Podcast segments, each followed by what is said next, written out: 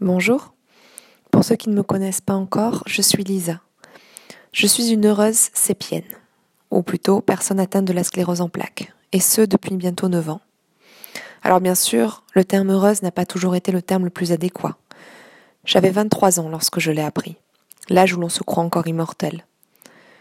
J'ai refusé tous les traitements allopathiques, et aujourd'hui, je ne me soigne que par le biais de la médecine douce, et en écoutant mon corps, ses besoins et ses limites. C'est mon parcours que je souhaite vous partager. Car j'ai finalement choisi de regarder celle que j'appelle ma meilleure ennemie, non plus comme un drame et une fin en soi, mais comme un nouveau départ et comme une véritable alliée. C'est mon histoire que je souhaite livrer, et un désir de délivrer un message d'espoir, de rencontrer, échanger, partager avec des personnes sur ce même chemin. J'ai récemment commencé un blog, ma meilleure ennemie.com, et une page Facebook du même nom, où je publie un chapitre par semaine de mon histoire. J'écris aussi des articles pour raconter telle ou telle expérience en médecine douce, mes philosophies de vie, ce qui m'aide au quotidien. Car je suis persuadée que nos maladies sont là pour nous dire quelque chose, pour exprimer un mal-être, un besoin, un manque d'écoute de soi. Je crois fortement en la relation corps-esprit et travaille de plus en plus avec des personnes sur ce chemin.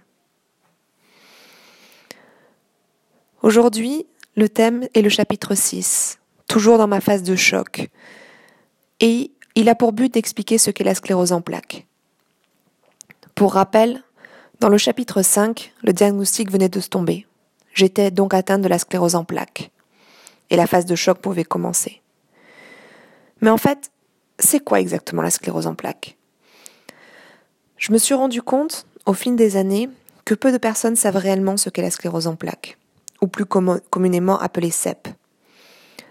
Moi-même, à ce moment-là, j'en avais éventuellement l'image d'une maladie où l'on finit un jour paralysé ou se déplaçant très difficilement avec des béquilles.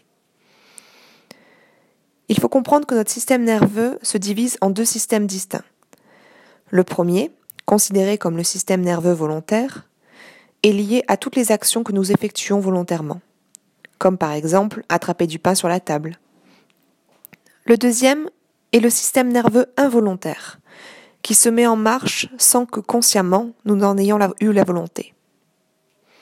Notre système nerveux volontaire est le siège anatomique de nos désirs, de nos intentions, de tout ce que nous planifions. Dans l'exemple du pain sur la table, le simple fait d'aller attraper le pain en question se décline en plusieurs étapes. La première étape, c'est l'intention. L'intention, le désir de vouloir attraper le pain consiste donc en cette première étape. Alors que la mise en mouvement est rattachée au moment présent, notre système nerveux, lui, est relié au futur. J'ai envie de ce pain. Je me projette dans le fait de le prendre pour le manger. Lors de la deuxième étape, l'information arrive à la moelle épinière. En fait, pour attraper le pain, le système nerveux va déclencher des influx nerveux qui passeront par la moelle épinière. Celle-ci constitue le prolongement du cerveau, de la boîte crânienne, tout le long de la colonne vertébrale. Son rôle sera donc de distribuer les nerfs entre le cerveau et les différentes parties du corps. Il y a derrière cette étape la volonté que ce désir se réalise. Nous avons, par exemple, de nombreux désirs que nous ne mettrons jamais en action, dont nous n'aurons jamais la vraie volonté qu'ils se réalisent. Puis enfin, la troisième étape, c'est la mise en mouvement. Au cours de cette étape, tout le corps se met en mouvement.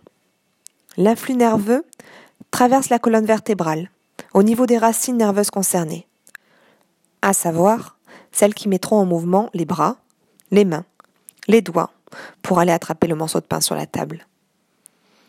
Chacun de ces nerfs du cerveau, ou de la moelle épinière, sont entourés d'une gaine de myéline, un peu comme une gaine plastifiée entourerait un fil électrique, dans le contexte de la sclérose en plaques ou de la CEP, sans réelle raison connue à ce jour, notre système immunitaire s'attaque à un instant donné à la myéline, cherchant à la détruire.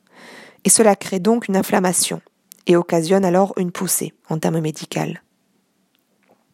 Ainsi, dans les différents endroits atteints lors de ces poussées, les influx nerveux, comme par exemple celui sollicité pour aller attraper le pain, sont plus lents ou complètement bloqués, ce qui provoque les différents symptômes. Lorsque la poussée se termine, l'inflammation disparaît et la myéline se reforme en partie, ce qui entraîne une récupération complète ou partielle des fonctions atteintes. Cependant, en cas de poussée trop importante, trop longue ou répétitive, le neurone attaqué peut être atteint et détruit définitivement. C'est alors qu'on parlera d'incapacité permanente. La sensation de décharge électrique que je ressentais dans les jambes est appelée, en jargon médical, le signe de l'ermite. Il est fortement assimilé à la cèpe, et il correspond à l'inflammation de la myéline des nerfs située dans la moelle épinière.